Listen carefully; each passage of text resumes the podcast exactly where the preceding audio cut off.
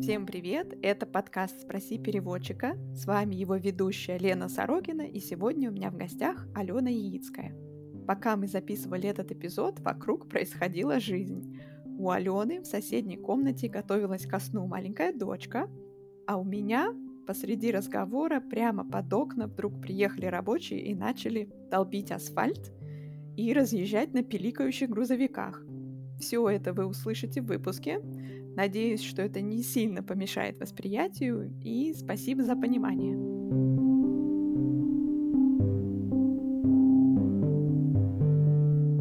Сегодня у нас специальный выпуск. Алена не переводчик. Алена эксперт по детскому книжному рынку, маркетолог, коуч, литературный агент в бюро «Литагенты существуют», а в прошлом шеф-редактор «Миф детства». Поэтому сегодня у нас скорее подкаст «Спроси издателя и литагента». Алена, привет! Спасибо большое, что согласилась поучаствовать и поделиться с нами своим опытом и знаниями. Всем привет! Спасибо, Лена, что ты меня пригласила. Расскажи для начала, в каких издательствах ты работала, кем и что тебя привело в литагенты? У меня, наверное, не самый обычный профессиональный путь, потому что э, в прошлом я маркетолог и 10 лет проработала в маркетинговых исследованиях и в консалтинге. И в издательство я попала через маркетинг. Я участвовала в школе детской книги, и прямо в процессе обучения э, я устроилась в МИФ на должность маркетолога детских книг. И в МИФе постепенно росла и доросла до шеф-редактора МИФ детства. Сначала я занималась э, запуском а, направления детское чтение, детской художественной литературы. На тот момент, когда я пришла в издательство, отдельные разрозненные художественные тайтлы уже были, но как направление, как какой-то осознанной э, деятельности со своей стратегией, с пониманием, куда это все должно двигаться, такого не было. Поэтому мы э, создавали команду, некоторое видение и набирали портфель. Постепенно э, я стала заниматься и книгами для малышей. Когда я была маркетолог, как раз у меня была специализация книги для малышей до пяти лет и э, художественные книги. Потом, буквально последний год, что я работала в издательстве, я занималась и детским нонфиком. Детским нонфиком в МИФе на тот момент назывался, назывались книги для детей от 5 до 12 лет. Так что получилось, что я почти со всеми типами книг успела поработать, и моя специализация именно детские книги, Хотя в художественной литературе, в детском чтении мы а, заканчивали на возрасте 14 лет. То есть подростками, со взрослыми я не работала. Потом я ушла из мифа и совсем чуть-чуть поработала в самокате. Была у них э, директором по маркетингу, но совсем чуть-чуть. Мы остались в хороших отношениях и до сих пор дружим. И постепенно-постепенно я и пришла в бюро. На самом деле в бюро я пришла как эксперт э, работать э, с авторами. Когда я уходила из мифа, у меня вообще была идея, что нужно делать какой-то такой инкубатор э, российских авторов. Тогда мы еще да, называли либо русские авторы, либо российские авторы. И мы делали уже отдельные проекты в МИФе, но не очень много. И, в принципе, МИФ — издательство, которое во многом построено на переводной литературе. И я уходила с мыслью, что кажется, что с российскими авторами нужно работать больше, книг делать больше и как-то это все развивать. Но, в принципе, у меня одной не хватило на это каких-либо сил. И когда я поняла, что моя бывшая коллега Настя Диченко делает литагентство, я к ней пришла с предложением быть ее экспертом по детским книгам, а оказалось, что она уже какое-то время думала о том, что вот бы нам эксперта по детским книгам. Так мы и начали работать. Я в целом отметала долгое время, что я буду литагентом. Для меня это была какая-то мысль э, за пределами, наверное, моей реальности. Э, но постепенно я поняла, что мне очень важно иметь возможность сильных авторов, сильные рукописи, в которые я верю, принести в издательство и помочь ему видеть свет. И в этом какая-то миссия для меня образовалась. И так я стала заниматься и деятельностью тоже хоть это подкаст и для переводчиков, про переводчиков, я всеми руками поддерживаю начинание и усилия по поводу продвижения авторов, которые пишут на русском языке, потому что э, мне кажется не очень здоровым перекос рынка, когда до недавнего времени переводных книг было примерно 80%, а своих книг было примерно 20%. Надо как-то этот процент выправить, и желаю вам всяческой удачи э, в этом деле. Хотела у тебя спросить, пока ты вот сейчас отвечала, ты сказала тайтлы. Это мне напомнило пост э, в телеграм-канале «Литагенты существуют» вашего бюро про издательский словарик, словарь издательского сленга. Что такое тайтлы? Расскажи нам. Да, это, кстати, очень популярный пост, я его делала и даже немножко горжусь им. Тайтлы — это одна позиция в, там, в каталоге издательства, например. То есть это книга, которой э, привязан там, ISBN. Это, то есть одна продуктовая позиция. Еще в маркетинге существует понятие SKU. В принципе, это то же самое, что тайтл. Это даже я не знаю. Ну, в общем, это книга. Одна книга, один товар. Да, это одна книга с одним названием а, конкретно. Тайтл, в принципе, тайтл — это название, да, один продукт с конкретным названием. В МИФе ты отбирала детские книги для издания на русском языке. Очень интересно узнать, как это все происходило у вас тогда, кто принимал решение, как принимал решение. Расскажи об этом, пожалуйста. Да, тут важно отметить, что из МИФа я ушла в июне 2020 года, и а, вот уже три года бюро и где-то два с половиной, может даже чуть больше, чем два с половиной года, что я вместе с бюро, поэтому буду рассказывать из того, э, как э, складывался мой опыт. Основа портфеля в МИФе, это не секрет, это видно потому, что МИФ выпускает, а, это переводные книги. И а, поиск переводных книг, он во многом ведется через каталоги изучения каталогов разных издательств, разных литературных агентств, которые представляют обычно тоже конкретные какие-то книги и конкретных авторов, а также через посещение международных выставок. А, мы, команда издательства, ездили в Болонию, самое важное событие на детском книжном рынке, еще самое мое любимое, а, и во Франкфурт. Очень еще здорово, где-то в 2019 году иностранные издатели стали приезжать к нам на нонфикшн, или на ММКЯ, это был какой-то очень приятный тренд, что не мы куда-то едем, а к нам приезжают продавать права.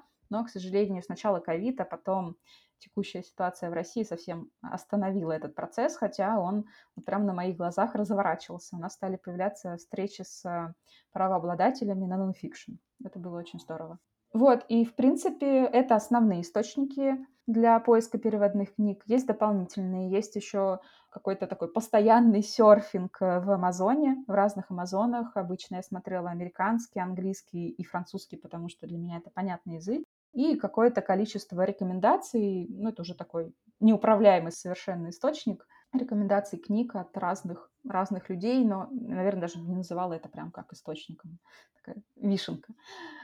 Вот. По поводу рекомендаций. Интересно, писали ли вам переводчики с предложениями книг? на перевод. Кто-то это читал, кто-то это замечал, и было ли такое, что когда-нибудь вы издали что-то такое, что переводчик порекомендовал еще и в его переводе или ее? Угу. Да, я точно помню, что писали. В принципе, два варианта, как можно было написать в издательство. Либо то, что называется самотек, через форму на сайте, предложить рукопись. И там переводчиков я не помню. В основном там были авторы, которые предлагали свою рукопись. И самотек я тоже какое-то время разбирала, и могу сказать, что весь самотек разбирался и изучался. И мы даже оттуда издавали книги.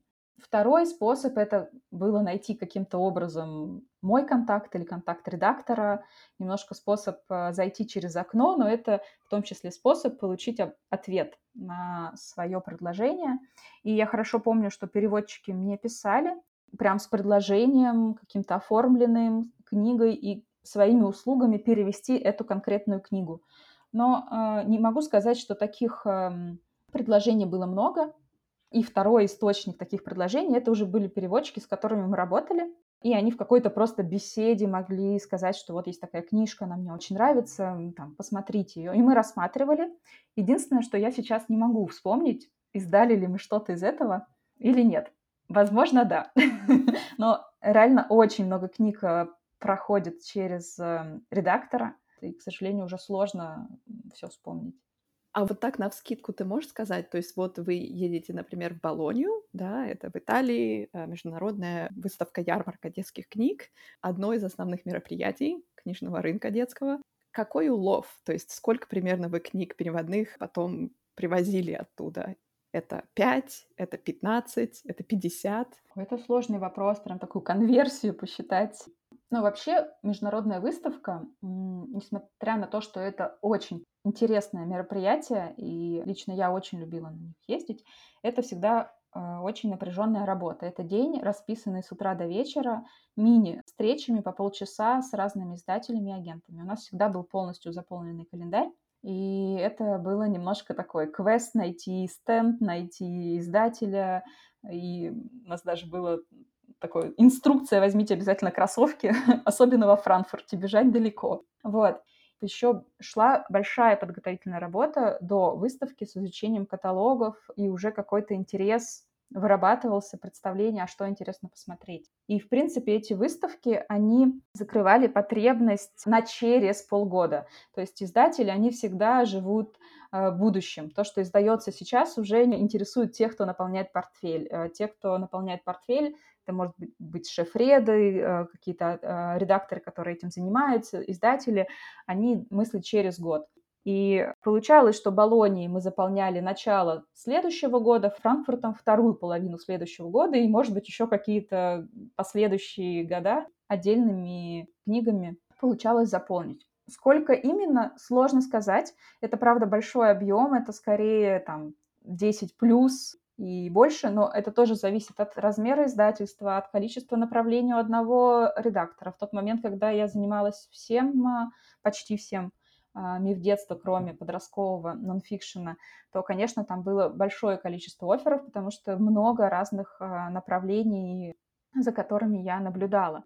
Скажу для слушателей, что Болонская выставка проходит весной обычно, а франкфуртская осенью, да, это где-то октябрь. То есть вот весной вы заполняете на первую половину следующего года, а осенью на вторую половину следующего да, но это очень условно, прям очень условно, сильно зависит от издательства. Еще в ковидные времена очень многие издатели стали откладывать а, выход книг и выпускать меньше книг в год, э, соответственно, там могла скопиться какая-то очередь. Ну, то есть это все сильно зависит э, от того, что вообще нужно издателю, какая у него цель. А как вы принимали решение, на какие книги вы делаете офер? А, у нас был целый процесс того, как мы рассматривали книги, как э, мы просматривали каталоги, в зависимости от направления, где-то у меня был редактор, на которого я могла опереться, и мы могли вместе там посмотреть каталоги и выбрать какие-то интересные тайтлы.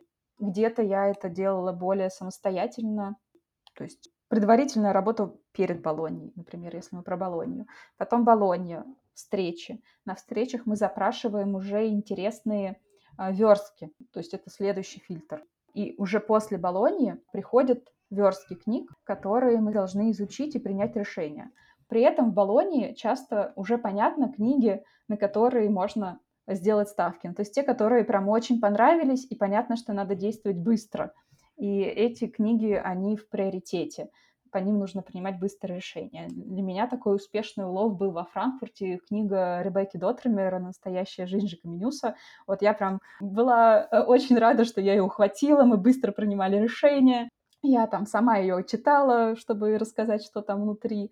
Вот, и то есть после выставки есть уже некоторое понимание, какие книги сильные и по которым нужно быстро действовать.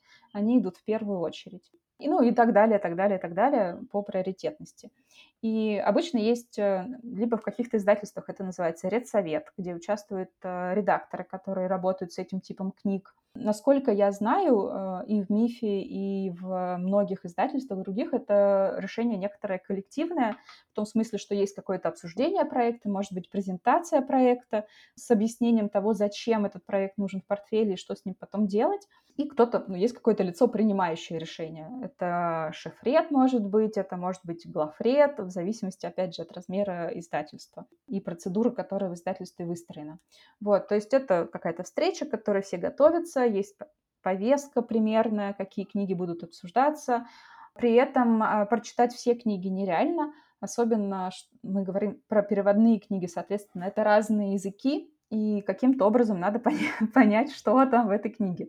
С книжками, картинками сильно проще, потому что быстро можно понять, подходит стиль, не подходит, насколько как бы визуально эта книга интересная, и там дальше как-то даже понять по контексту историю. С художественными книгами, э, особенно часто, если это в формате э, рукописи, просто текст, нужно все же прочитать, оценить качество текста. И здесь то, что мы организовали в МИФ детства, и это, ну, прям я вижу это своей заслугой и редактора Лены Аброновой, с которой мы работали. У нас была команда читунов, как мы их называли, ласково.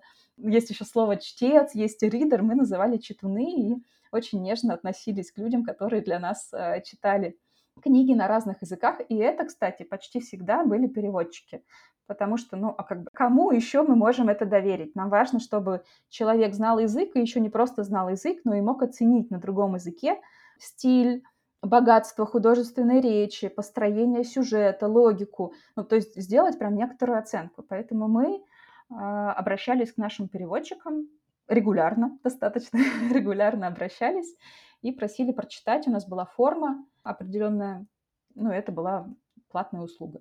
И уже на основании прочитанной э, книги читуном и формы, которую он, э, обычно она, заполнили, мы делали какие-то выводы. Либо мы могли сразу отказаться, либо мы могли решить почитать там каким-то образом сами, либо если у нас такое было очень редко, но когда мы начинали спорить и было что-то непонятное, мы могли дать еще раз кому-то другому почитать. Но такое было прям буквально, наверное, один-два раза. Дальше обсуждали, принимали решения. Конкретно э, у нас в МИФе у нас была стратегия, у нас было нект... видение портфеля, это я была носителем этого видения, и мы понимали, что какие-то темы нам интересны, какие-то темы нам менее интересны, какой-то возраст нам актуален, а какая-то тема у нас уже есть в портфеле, книга классная, но мы не можем на это, нам не нужна эта книга сейчас. И исходя из всех эм, этих параметров, плюс смотря на то, как книга чувствовала себя в стране, в которой она была написана и издана впервые, и насколько языков она переведена, мы принимали решение. Ты сказала, что презентация проекта вот этой книги, что с ним делать? Ты имеешь в виду, как это продавать? И продастся ли это вообще? Или что-то еще входит в это понятие, что делать с этой потенциальной книгой? А, ну, обычно это как раз вот эта вся информация, которая может помочь принять э, решение зачем нам эта книга, ложится ли она в какую-то тематическую зону. Даже в художественных книгах мы примерно... А, в художественных сложно какие-то темы прям уж делить, но все равно у нас было некоторое представление, о чем хочется говорить с читателем там, в каком-то промежутке времени. Конечно, это всегда возрастая, еще понятность аудитории. Мы вот э, в бюро часто говорим, что большая проблема рукописи, что авторы не попадают в аудиторию читателя. На самом деле иногда бывают и переводные книги, книги, которые изданы в других странах, не перекладываются понятно на аудиторию в России. И мы тоже понимали, эм, это группа по возрасту, которая нам нужна или нет, насколько в эту группу хорошо ложится. Например, там, в России читают более сложные тексты, и родители выбирают более сложные тексты. А, в Европе, например, то, что я вижу, книжки-картинки, они могут быть там до 7-8 лет. В России так не получится. А при этом в книжке-картинки может быть поднята такая тема, которая а, нашим малышам вообще непонятна. Ну, то есть вот это все мы анализировали. Как раз, да, насколько хорошо продавалось, сколько языков, и насколько у нас есть понимание, что мы будем делать, когда мы эту книгу издадим, как ее продвигать, э, насколько она вообще ложится в продвижение. У издательства очень много книг выходит в один момент времени, соответственно, тоже нужно понимать, эта книга, может ли она продаваться как-то сама, каким-то сарафанным радио, или ей нужно продвижение, а будут ли у нас аргументы для команды продвижения, чтобы они взяли эту книгу в какие-то фокусные проекты, ну вот и так далее. А команда продвижения участвует вот в таких редсоветах? То есть они тоже могут что-то сказать по поводу потенциала? Очень по-разному это устроено, и я побывала в МИФе в разные времена, когда у нас э, продвижение входило в редсоветы, выходило в редсоветы, заходило обратно. То есть все время есть какой-то момент оптимизации, как устроить удобнее работу. На мой взгляд, э, это очень полезно, когда пиарщики, маркетологи а, участвуют в процессе, тем более я была маркетологом, и когда маркетолог или пиарщик видит весь путь книги и понимает, почему ее взяли в портфель, и уже давно про нее знает и может представлять, что он с ней будет делать, это, конечно, очень полезно. И, в принципе, я так вижу, что это становится достаточно обычной практикой в очень разных издательствах. Супер. Ты сказала читуны. Вот тоже это слово было в том словарике. Я поделюсь как-нибудь этим постом в канале подкаста. Ваши читуны, когда они читали книги и заполняли вашу форму, они делали еще и перевод какого-то фрагмента текста или просто заполняли рецензию и все? А, нет, они заполняли конкретную форму, по которой мы могли принимать какое-то решение, но при этом а, мы держали в голове, что в принципе человек, который читает эту книгу, он может потом стать переводчиком а, этой книги. Не обязательно, но в принципе нам было выгодно выбирать людей, которые уже познакомились с книгой, и если ну, наши читуны это были уже переводчики, с которыми мы работали, мы, нам не нужно было там, проверять, как этот человек работает. И еще, если книга очень нравится читуну, а, а, соответственно, переводчику, то значит, он захочет работать с этой книгой, и ему будет приятно с ней работать. Поэтому мы это учитывали, но в процессе заполнения формы там не было ничего про перевод.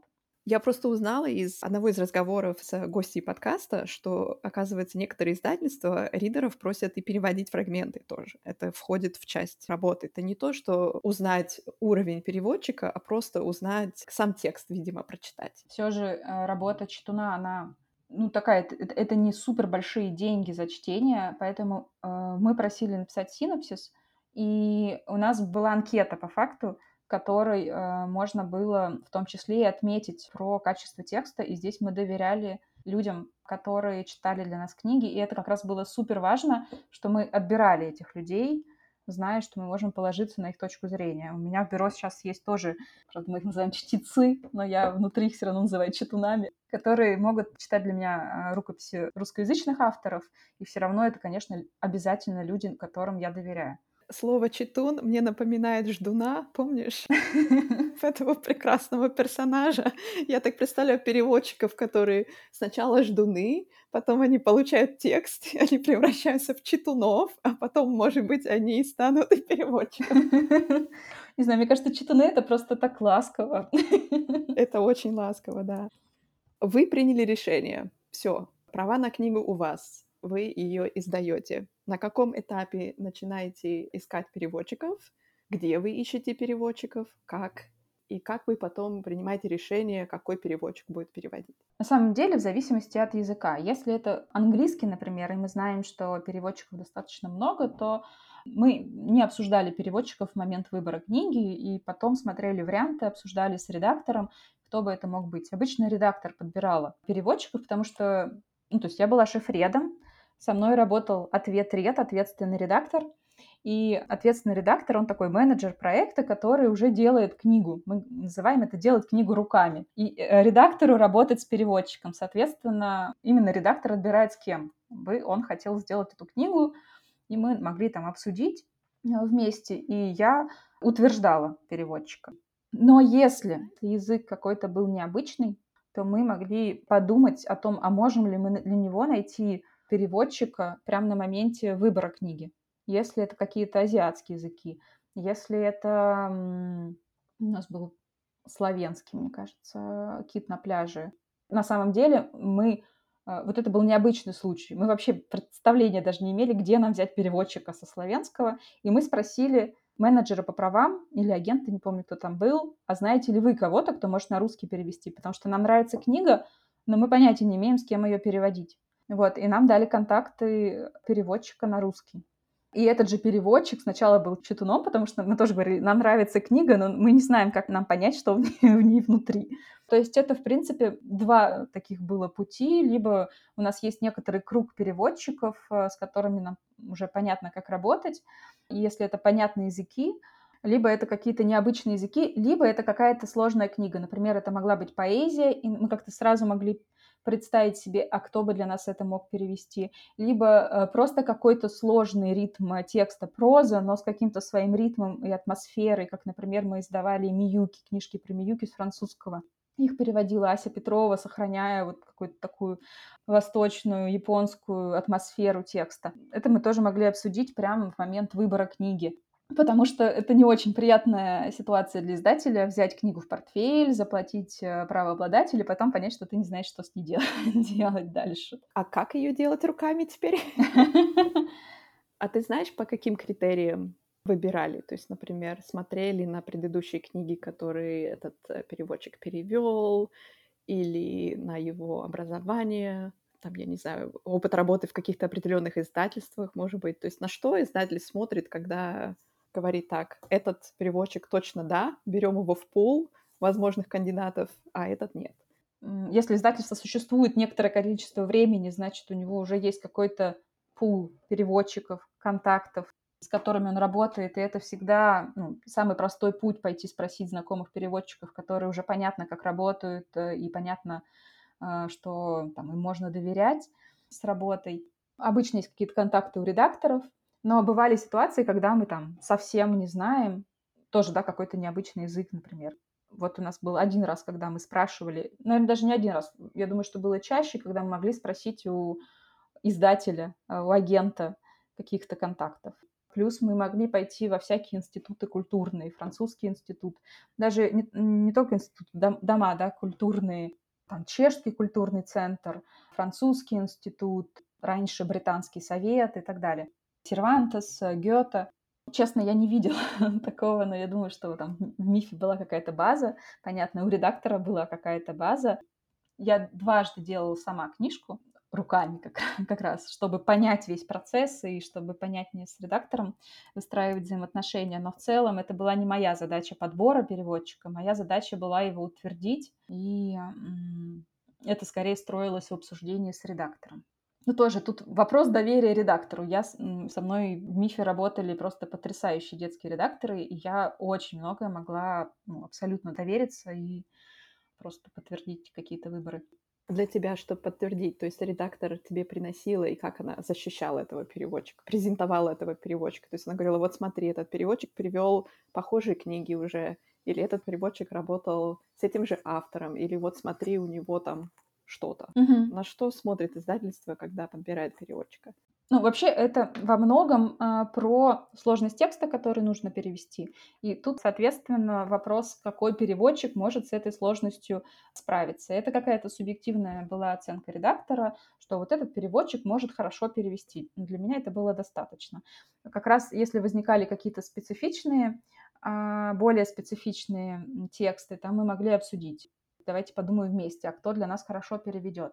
Вообще для книжек картинок мы любили привлекать тех детских писателей, которые занимаются переводами, потому что для книжек картинок надо было, ну, в каком-то смысле даже адаптировать текст э, для российского рынка, так как мы более, наверное, искушенные читатели, нам нужно больше литературных каких-то моментов чем э, часто западные книжки-картинки предлагают в своем тексте.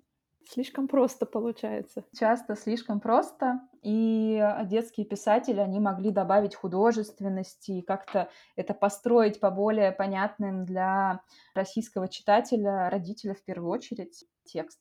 У нас была интересная история с трилогией истории дядюшки Дуба. Эта книга в оригинале на каталанском языке написана, и мы прям принимали решение, с какого языка мы хотим ее перевести. С каталанского или с испанского.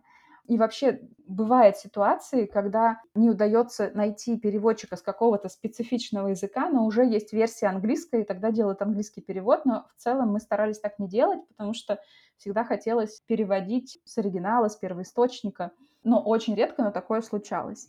Вот и с э, «Дядюшкой Дуба» мы прям... Нам очень хотелось с каталанского, там был еще грант на переводы, но при этом переводчиков с каталанского мало, их сложно найти. И мы э, делали тесты, мы просили тестовое задание, там, страничку, по-моему, текста перевести, и прям сравнивали, у кого нам больше нравится по атмосфере. Это было очень интересно, потому что ну, прям видение текста у художественных переводчиков было очень разное. У кого-то одна атмосфера получалась, у кого-то другая. В результате книжку перевела Надежда Беленькая. Мы в том числе выбирали и язык, и атмосферу, которую мы хотели бы в этой книге передать.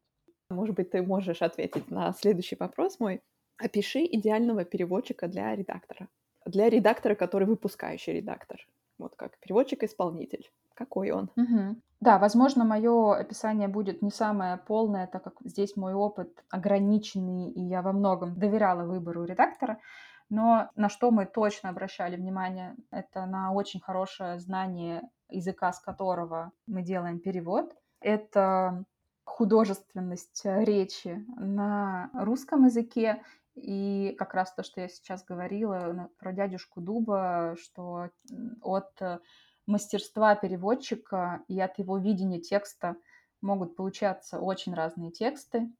В зависимости от того, э, от специфики текста, насколько переводчик э, справляется со сложным текстом, это нужно не для всех текстов. Есть некоторые, которые не требуют такой специальной какой-то характеристики, но если переводчик может э, добавить поэзии, потому что иногда поэзия встроена в какую-то художественную историю, ну, это просто помогает, э, потому что не нужно искать человека на какие-то вставки.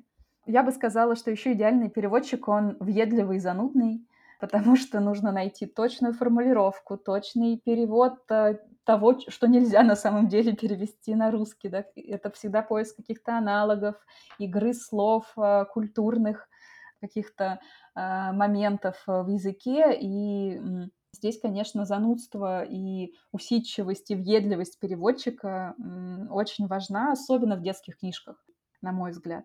Идеальный переводчик точно соблюдает сроки, а если нет? Ну, мне кажется, что это вопрос коммуникации. Вот следующий мой пункт был как раз, что идеальный переводчик, с ним приятно работать и общаться, и он умеет выстраивать коммуникацию деловую. И понятно, что может разное произойти, и иногда нужно сроки подвинуть по каким-то объективным причинам, или даже если не объективным, но это тоже может быть какой-то процесс переговора текст, возможно, оказался сложнее, чем это выглядело на первый взгляд, или еще что-то. Но просто это не та информация, которая должна появиться в день дедлайна или неделю спустя. Вот, поэтому выстраивание делового общения — это тоже важный навык, на мой взгляд. Наверное, вот это основное. А по твоему опыту, вот, кстати, такая информация не должна появиться в день дедлайна. Такое реально происходит и часто ли? Так как э, мы работали с эм, очень часто мы работали с переводчиками, с которыми мы работали уже далеко не один раз. Если это была не детская редакция, то, возможно, это могли быть переводчики из взрослой редакции или еще что-то, то, соответственно, у нас такое было крайне редко. А, но при этом... Все же было, да? Было, и были ситуации, когда переводчик прям пропадал, просто вообще до него было не достучаться, не дописаться, а потом он появлялся, и оказывалось, что там ну, не знаю, землетрясение, потоп, еще что-то, вот, и потом новый дедлайн срывался, но как бы а, мы меняли перевод. Ну, то есть мы каким-то образом дотягивали с этим переводчиком до конца, потому что в этой ситуации, ну, то есть либо нужно совсем сильно двигать книгу, все же процесс издания книги, он долгий, и мы старались э, оставить себе пространство для маневра, но прям найти э, нового переводчика и начать с нуля переводить, это очень долго, особенно если это ну, какая-то большая художественная книга, но это значит, что мы не будем с ней больше работать. И такое бывало, но прям... Я вот сейчас помню один конкретный случай, возможно, их было больше. Коммуникация на редакторе, но бывало. Ты сказала, что ты не знаешь, существует ли какая-то общая база переводчиков э, в издательствах. И переводчик пропадает, срывает сроки. Есть ли черный список переводчиков у издательства? Ты сказала, если переводчик такой делает, то вы с ним больше работать не будете, да, то есть это редактор, наверное, ведет какой-то список. Что еще переводчик должен сделать, чтобы в такой список попасть? Абсолютно точно. В издательствах есть базы внештатников э, разных. И там, скорее всего, и переводчики, и литреды, и корректоры, и дизайнеры, и верстальщики и так далее. Так что э, базы точно есть. И я знаю, что информация какая-то такая негативная, она может отражаться в этих базах. И еще есть возможность сходить э, к редактору, у которого ситуация, ну, как раз сложилась эта негативная ситуация с переводчиком, и узнать, что там было не так, и точно ли этот переводчик, сколько это была объективная, необъективная ситуация, ну, то есть если там редактор еще в издательстве остался. Вот, поэтому точно издательство каким-то образом внутри издательства эта информация передается. И точно так же, как плохие переводчики, ну, плохие переводчики, какие-то там менее ответственные, так и хорошие переводчики точно так же передаются, и на них встают в очередь. Информация циркулирует во все стороны. Издательство, конечно, важно, чтобы она циркулировала. Но это внутри издательства, да? Внутри издательства. Знаешь ли ты о каком-то черном списке переводчиков, который вот между всеми издательствами, централизованная база? Такого я не знаю. И мне не кажется, ну то есть я не слышала, чтобы издательства как-то тесно взаимодействовали межпроектно, да, грубо говоря. При этом я знаю, что вот как раз эти внештатники, литреды, корректоры, они с разными издательствами сотрудничают, но я думаю, что на каком-то личном уровне, конечно, а, разные редакторы из разных издательств, тем более, что редакторы переходят из одних издательств в другие. Есть общение, есть дружба, и можно спросить, как там у вас, и как там у вас. Но чтобы это было как-то прям, не знаю, профессиональной э, системой, такого я не слышала. И я, правда, не знаю, что была какая-то такая, не знаю, единая база. Ну, как просто есть, например, Behance, куда ты можешь зайти и найти иллюстратора. Вот такой базы по переводчикам, ну, я как минимум не знаю. Я тоже не знаю такой базы. А вот со стороны издательства было бы полезно иметь такую базу или нет? А, мне кажется, что да, потому что, ну, конечно, на Behance сложно, прям очень сложно бывает кого-то искать. Там надо часы провести, чтобы что-то найти.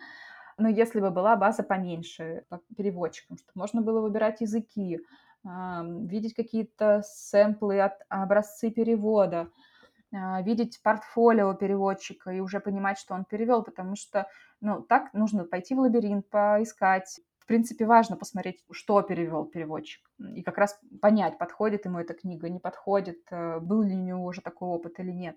Поэтому, как я уже рассказывала, если у нас появлялась какая-то специфичная книга, мы как бы начинали бегать по всем знакомым и незнакомым. Если можно было не бегать, а прийти в какое-то конкретное место, конечно, это было бы удобно, на мой взгляд. У меня в первом подкасте была гостья, у которой была вот такая идея сделать какую-то базу, повесить ее куда-нибудь в интернет, чтобы могли искать потенциальных переводчиков на проекты. Так что вот дополнительная мотивация тебе, Катя, делай. Особенно сейчас очень большой запрос э, на не только на русский, но и с русского на разные языки, особенно на английский.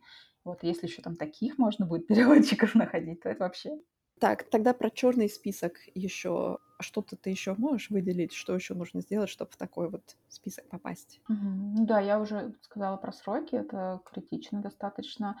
Но я думаю, что какие-то обычные на самом деле а, вещи, как просто плохо сделанный перевод, это точно какую-то галочку поставит. Это был мой следующий вопрос. Давай поговорим про плохо сделанный перевод. Ну да, я еще здесь добавлю как раз, что третье я бы выделила коммуникация, потому что, конечно, если с человеком сложно общаться, если это какое-то хамство, если там человек не отвечает долго, его ну, сложно поймать или, а, ну, в целом, да, коммуникация не деловая, то я думаю, что ну, в каких-то прям таких утрированных масштабах такое, наверное, тоже может какую-то галочку неприятную поставить.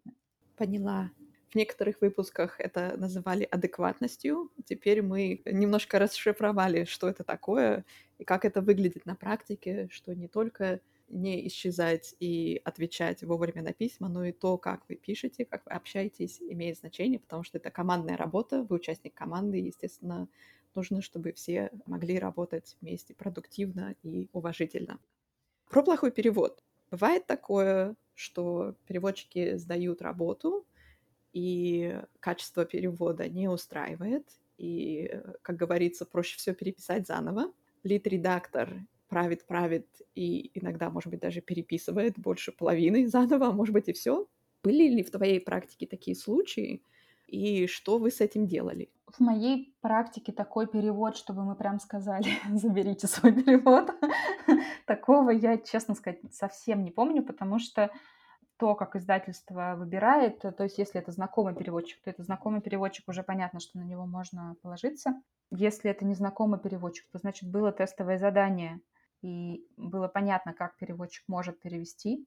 У нас был один, кстати, интересный достаточно кейс с точки зрения того, кто нам перевел книжку. У нас выходила «Мох», э, книга «Мох. История одного пса», и перевела нам ее наша директор по правам в тот момент, это Настя Гомеза, которая много-много лет живет э, в Испании и филолог по образованию.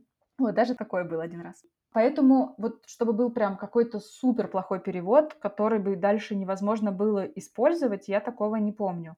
А дальше, конечно, разная степень а, литературной редактуры, которая нужна, но для меня это немножко оставалось за скобками, потому что это ответственный редактор, который разбирался с этим текстом, разбирался с литературным редактором. Но что у нас было однажды, когда мы выпустили книгу, который был хороший перевод, в котором у нас не было претензий к качеству перевода. Но э, это как раз книжка-картинка была, и на текст мы получили комментарии от э, читателей, что кажется он не очень художественный, кривой язык и так далее. На самом деле язык не кривой, это восприятие читателей, перевод был хороший, и мы в допечатке позвали литературного редактора, который э, нам переписал историю сверху, ну как бы не то, что переписал, а он ее переработал и добавил художественности. Это книжка «Чудо», и, в принципе, у нас на втором издании написано, что она переработанная. Вот. Но это не претензия к переводчику, это, возможно, даже претензия в каком-то смысле ко мне, что нужно было текст больше адаптировать под российский рынок. Потому что это иллюстрации Сандры Дикман, которые потрясающие, но текст достаточно простой для российского читателя. Вот такое было, и я, наверное, не могу вспомнить что-то еще. Да, как я уже говорила, в книжках картинка мы часто к литературному редактированию привлекали писателей, чтобы сделать более историю такой постро... построенной по канонам. А как вообще было это устроено у вас тогда?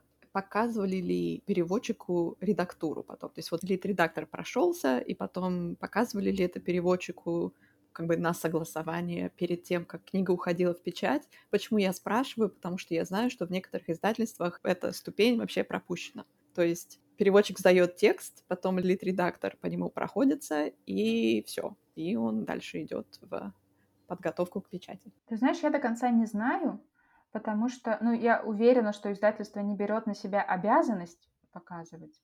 Дальше вопрос взаимоотношений, наверное, и того, насколько серьезно литредактура потребовалась. Но я вот прям не могу тебе уверенно ответить на этот вопрос, потому что это, опять же, какой-то внутренний процесс ответственного редактора, в который мне не нужно было вмешиваться. Вот. Еще у меня такой вопрос был, как издательство пытается предотвратить случаи, когда переводчик сдает плохой перевод, плохого качества. Из твоих ответов я поняла, что, во-первых, очень серьезно подходите к выбору переводчиков, и если есть возможность, вы предпочтете работать с переводчиками, с которыми вы уже сотрудничали, то есть они уже зарекомендовали себя как хорошие исполнители. Потом делаются тестовые в некоторых случаях, чтобы, опять же, проверить качество перевода конкретно этого переводчика на конкретно этот текст, на эту книгу. Знаешь ли ты, то есть было ли что-то в договоре такое, какие-то пункты, чтобы тоже как-то смотивировать переводчика хорошо делать свою работу. То есть, например, пункты, которые мне встречались, что-то вроде, если процент лид редактуры по тексту перевода превышает 30%, э, то идет штраф переводчику. Тут же опять э, я не видела договора, ну, то есть другая цепочка процесса. А, я не видела договора с переводчиками. Та фраза, которую ты говоришь, она, в принципе, звучит знакомо. Наверное, что-то такое могло быть. Какой-то процент, правда, это сложно оценить, процент э, литередактуры такая, не посчитаешь в Excel. Согласна. Вот, и я еще подумала, что важно, ну вот тоже ты часто с разных ракурсов задаешь вопрос, э, как ищут переводчика, сарафанное радио, то есть ваша репутация, как раз вот сарафанное радио, и оно передается между издательствами. Вот, и редактор может зацепиться за переводчика книги другого издательства, где перевод как-то понравился, текст понравился. Вот, поэтому тут репутация, сарафанное радио, они работают. К сожалению, какие-то проштрафы э, и договора — это не в зоне моей компетенции. Хорошо. Тогда я перейду к следующим двум темам, тоже животрепещущие для переводчиков, помимо редактуры. Как высчитывать гонорар за текстовые книги, мне кажется, в принципе, уже понятно всем, это известно, это не какая-то секретная информация.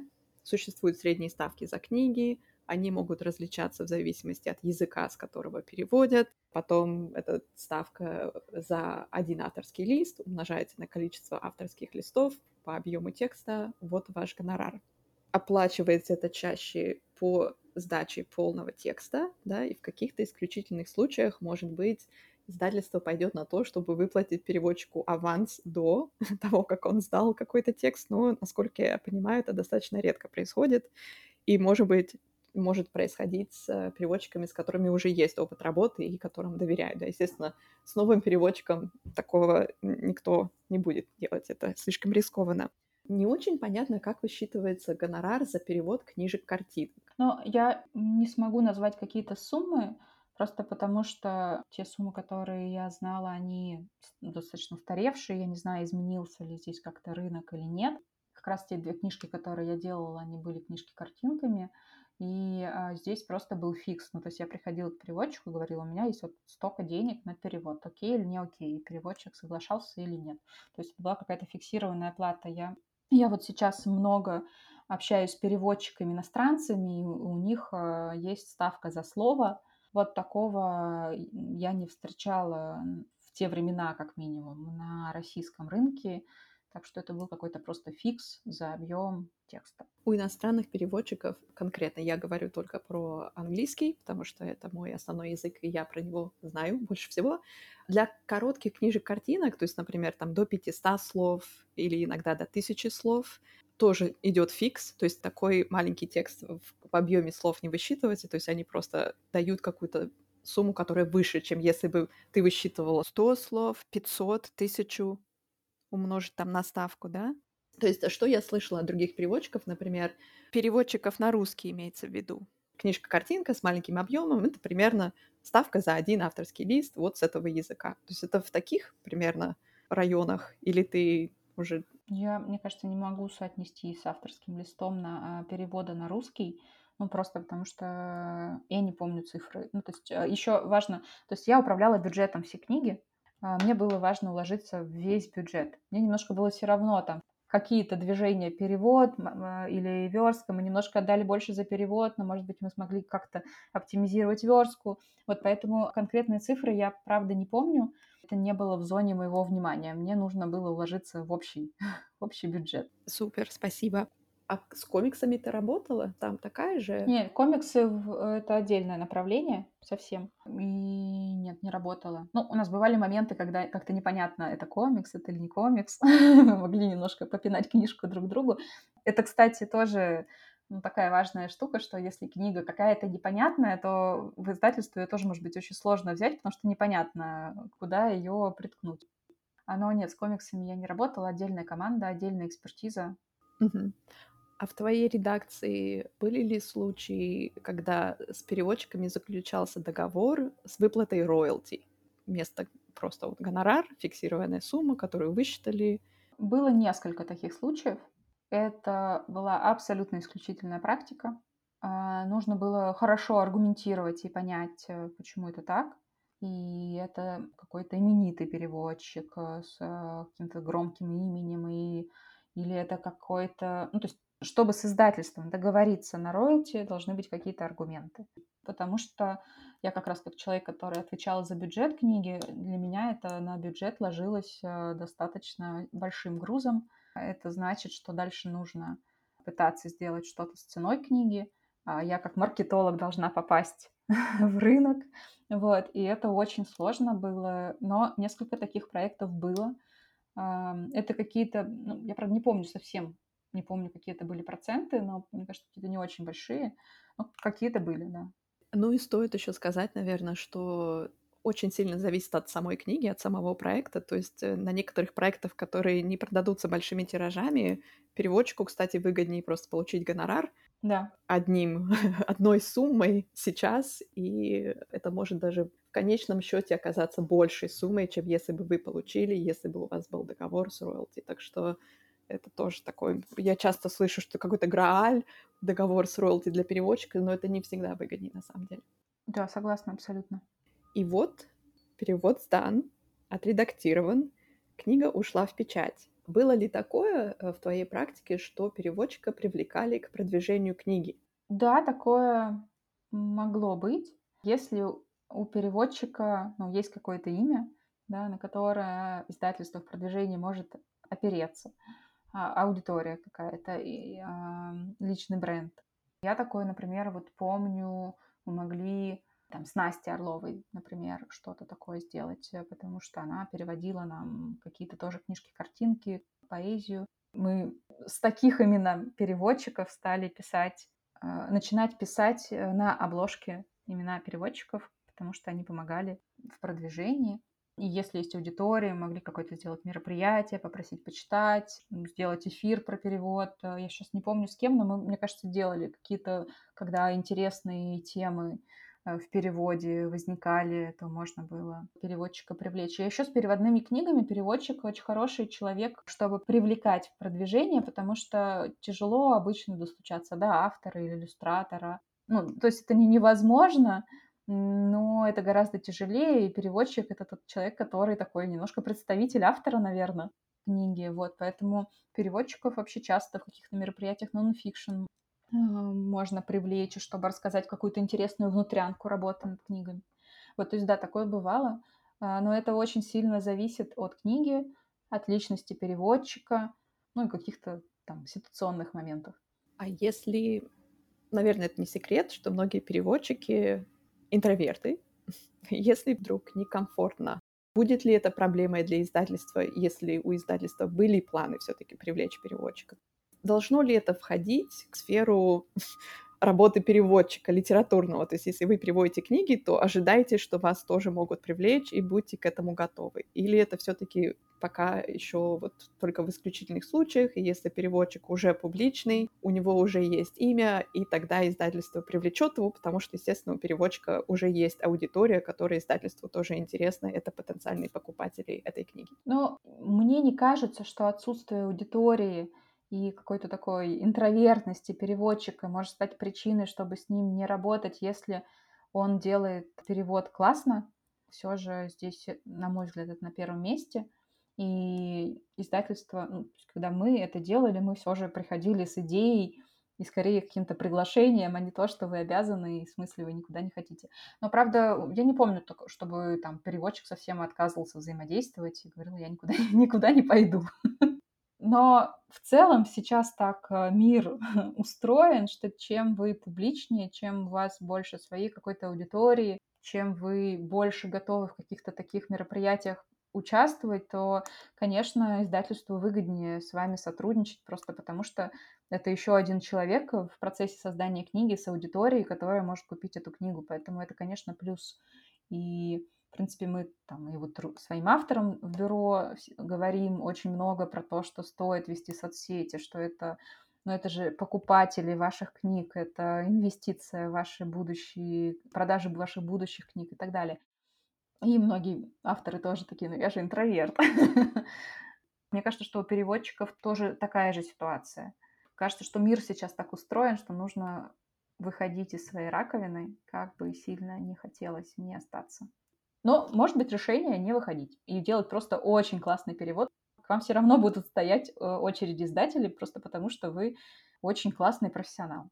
Это тоже хорошее замечание. Я снова представила того ждуна, который сидит на скамеечке и который говорит, не хочу никуда ходить, ни на какие публичные выступления, просто делай хорошо свою работу, делай хорошо перевод. Ты уже упомянула, что вы начали указывать имена переводчиков на обложке. Миф — одно из первых издательств, которое начало указывать регулярно всех переводчиков, не только каких-то там известных детских писателей на обложке. Это очень классно. А еще мне очень нравится, как на сайте у Мифа написано, как бы, ну, как титры в фильмах все-все-все-все-все, вся команда, которая работала над каждой книгой. Это очень здорово, по моему мнению, это очень здорово. А как ты к этому относишься? И если это для тебя важно, то почему? На самом деле на сайте э, стала появляться информация как раз, когда я работала в МИФе, и мне кажется, что как раз мы первые в детской художественной литературе, в детском чтении, как мы называли наше направление, стали выносить переводчиков э, на сайт, запрашивать у них информацию. И даже я помню, что сначала было немножко непонятно, куда там на сайт засунуть переводчика, потому что есть конкретные категории, автор, иллюстратор, а переводчик. Как бы э, даже была какая-то такая путаница. Мне кажется, что инициатива была как раз у редактора, с которым я работала, у Лены Аброновой.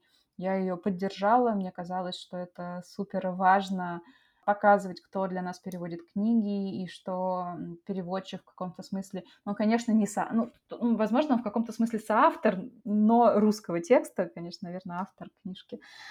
А, меня бы...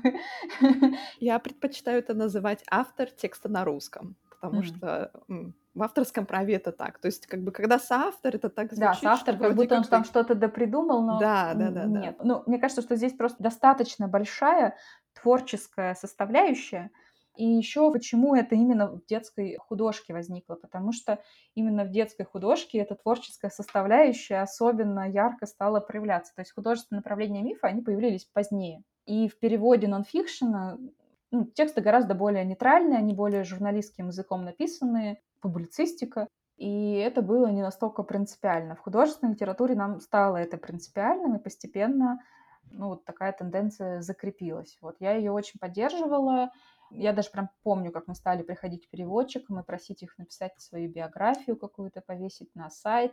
Да, как-то это так и было. Это как-то отразилось на продажах в хорошем или в плохом виде? То есть я так подозреваю, что, например, те переводчики, которые еще и известные писатели уже, да, то есть э, из-за того, что их имя стояло на обложке, надеюсь, это привлекло дополнительных покупателей, было ли что-то негативное, упали продажи, потому что люди поняли, что это перевод? Скажем так, статистически я не могу сказать, что я видела, что это сильно влияло, но мне кажется, что это тоже какой-то постепенный процесс, чтобы донести до читателя, что переводчик важный участник процесса. И при этом кажется, что в советское время как будто так и было. Мы до сих пор помним какие-то э, имена и фамилии тех, кто нам переводил книги в советское время, и как будто немножко а, в 90-е это пропало и в начале 2000-х, и как будто нужно заново читателю, покупателю объяснить, что есть еще вот переводчик, и создать э, на самом деле какие-то личные бренды, да, что вот этот переводчик — это там какой-то знак качества перевода.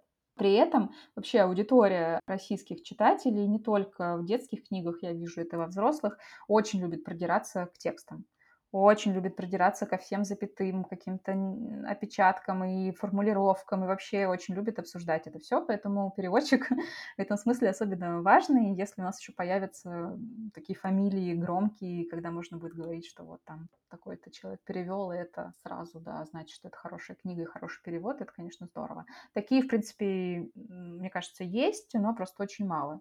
Мне кажется, в детской литературе определенно есть громкие имена, да, но они как бы вот, может быть, они громкие внутри, не знаю, насколько они громкие для читателей. Я пока не видела, чтобы имя переводчика влияло там на решение о покупке. То есть, если это, не знаю, какая-то очень звездная личность перевел книжку, э, там, я не знаю, условная кого возьмем, какого-нибудь актрису известную. Хотя, конечно, могут быть вопросы качества перевода. Но как минимум будет интересно посмотреть, что же там переведено.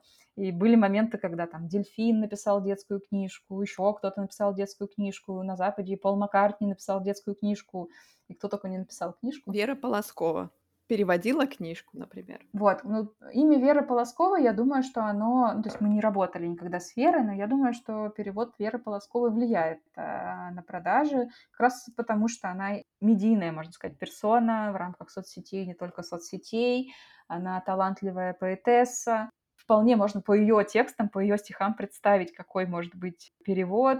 Еще у нее большая аудитория собственная в соцсетях. Вот, поэтому, конечно, я думаю, что имя Веры Полосковой вполне себе влияет. Вера Полоскова перевела на русский язык детскую книгу «Фердинанд». По ней еще выходил мультфильм у Диснея в 1938 году, и вот несколько лет назад а, с более современной компьютерной анимацией. Как тебе кажется, чего не хватает индустрии литературного перевода в России? С твоей точки зрения, вот когда ты работала в издательстве? с той точки зрения, когда я работала в издательстве, сейчас, когда мы делаем какие-то свои отдельные издательские проекты, я уже это озвучивала, и мы с тобой немножко обсуждали. Мне кажется, что какая-то база переводчиков понятная, какое-то место, куда можно прийти, найти контакты, какая-то соцсеть условная, было бы здорово. Дополнительно к этому, мне кажется, что еще переводчикам, не сфере, а самим переводчикам не хватает навыков, может быть, самопрезентации, как раз показать свое портфолио, а, рассказать про свой опыт работы. И понять еще, какой текст ты можешь перевести, а какой нет. Это необходимость рассказать о себе и начать этому учиться, потому что я вижу, как иллюстраторы, как они оформляют свои проекты. Хорошие, сильные иллюстраторы маркетингово подходят к тому, как показать свою работу. И мне кажется, что переводчикам вот этот навык тоже нужен, а нам, издателям, э, редакторам, нужно место, где можно переводчиков найти. В вашем бюро литагенты существуют. Вы учите авторов произведений на русском языке презентовать себя? То есть, мне кажется, возможно, это какая-то общая проблема среди пишущих людей, интровертов, которые не привыкли это делать и не знают, как это делать. Да, мы учим авторов презентовать и рассказывать э, про свои рукописи, и рассказывать интересно и понятно для издателей, для любых других людей, которые могли бы заинтересоваться в том, чтобы что-то сделать с этой рукописью, экранизировать или издать. И мы проводим питчинги с этой целью, где как раз авторы должны нам за пять минут рассказать э, все важное, и мы даем обратную связь, получилось или нет, и даем какие-то советы. И мы говорим, что это важный навык, потому что ну, вы все время рассказываете про свою книгу, вы все время рассказываете про то, что вы пишете, вы, например, занимаетесь пиаром, идете к блогерам, и вам нужно влюбить свою книгу, чтобы этот блогер захотел рассказать про книгу, вам нужно влюбить агента или издателя в свою книгу. Вот. Так что да, мне кажется, что это важный навык, это тоже, наверное, вот в копилочку публичности и каких-то навыков интровертов, с которыми все сложнее в современном мире, потому что, ну да, писатели, они тоже, в принципе, такая прям клишированная фраза, которую можно всегда слышать, я хочу там сидеть, э, писать свои книжки, больше ничем не заниматься, но больше так э, невозможно. И мне кажется, что мало ну, вот в таком творческом мире, как издательский, мало остается профессий, в которых можно так. Ну, особенно если это профессия с каким-то творческим началом, да, как переводчики, иллюстраторы, авторы. Отличная идея для кого-нибудь. Сделайте курсы для переводчиков, как презентовать себя, как писать письма. Минутка саморекламы. Мне кажется, что у нас пока в бюро переводчики к нам не приходят, но у нас есть хороший специалист по продвижению, который, мне кажется, бренды может строить не только авторам, а, но и переводчикам. И вообще, на самом деле, я вот вижу, что такие прям сильные переводчики со своим именем часто из переводчиков превращаются в детских писателей, или наоборот, из детских писателей превращаются в переводчиков, и это не настолько уж разные сущности. Вот. И куда вам писать тогда? А, можно зайти к нам на сайт litagents.me, либо зайти в наш телеграм-канал «Литагента существует», у нас есть контакты, куда можно написать. Супер, я тоже ссылки оставлю в описании. Алена, я фанат книжек-картинок. Всем рассказываю, какие они классные и прекрасные. А еще я рассказываю, что переводить их на русский язык и на любой другой язык не так легко, как может показаться на первый взгляд. Пятом выпуске подкаста Полина, которая как раз переводила для Мифа несколько книжек, сказала, что в книжках-картинках иллюстрации часто помогают переводчику. Это правда, но они иногда могут и усложнять задачу переводчика. Например, когда есть какие-нибудь идиомы, игра слов, иллюстратор их изобразил на картинках, а в русском языке выражения не такие, с другими образами, и что делать? Менять текст, менять картинки, наверное, это невозможно. То есть случалось ли у тебя такое? Что вы с этим делали? И, может быть, на моменте отбора книг, то есть кто-то, может быть, смотрел, как это вообще возможно перевести на русский или нет? Да, я на самом деле тоже фанат э, книжек-картинок. И книжки-картинки, на мой взгляд, очень сложный продукт для российского рынка. Но тут, правда, нужно понять, да, про какие мы книжки-картинки говорим, насколько массовый это продукт. Ну, то есть есть э, книжки-картинки с очень таким понятным иллюстрированием, более компьютерным, с очень какими-то простыми темами. И тут э, это очень понятный продукт для очень широкой массы. Но когда я говорю книжки-картинки, мне, конечно, интересны не вот эти книжки-картинки, а книжки-картинки с интересным, качественным иллюстрированием, где есть свой стиль, и вообще эта книжка каким-то образом развивает читателя, там могут подниматься сложные темы. Вот, я в своей голове представляю такие книжки-картинки. И они, правда, очень сложные для российского рынка, потому что, во-первых, это дорогой продукт, это дорогая печать для книжек, картинка, она должна быть качественной, то есть должна быть хорошая бумага. И у российского родителя, который покупает книжки, обычно мама, есть какая-то очень четкая связка а, между ценой книги и количеством текста. И мы нередко получали какие-нибудь комментарии из разряда 500 рублей за две строчки. И у нас такое ощущение, что в культуре нету навыка читать картинки. Как раз у нас не было комиксов, у нас не было книжек-картинок в том смысле, что картинка тоже несет информацию, которую нужно считать и можно обсудить с ребенком. При этом у детей, в принципе, нет такой проблемы, они читают картинки раньше, чем текст. Но так как э, родитель читает вместе с ребенком, им сложно читать книжку-картинку. Поэтому это такой очень сложный продукт, который сложно продвигать, он дорогой, кажется, что он стоит дорого, а прочитать его 5 минут. И этого всего вообще нет в восприятии, например, западного родителя, который, наоборот, только рады. Ну, то есть я слышала такое мнение, что там родитель, наоборот, радуется. Пять минут, вот и книжка прочитана, и хорошо.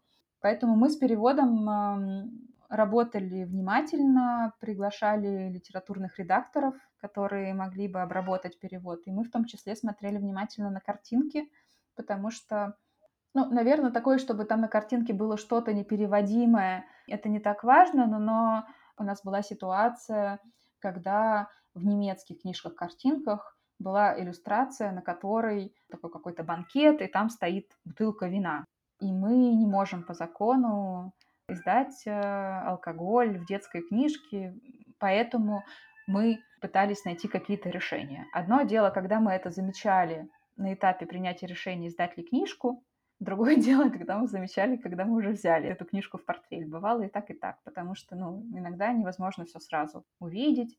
Вот, и вот как раз в этой немецкой книжке мы обращались к иллюстратору оригинала и просили нарисовать нам лимонад а, вместо вина.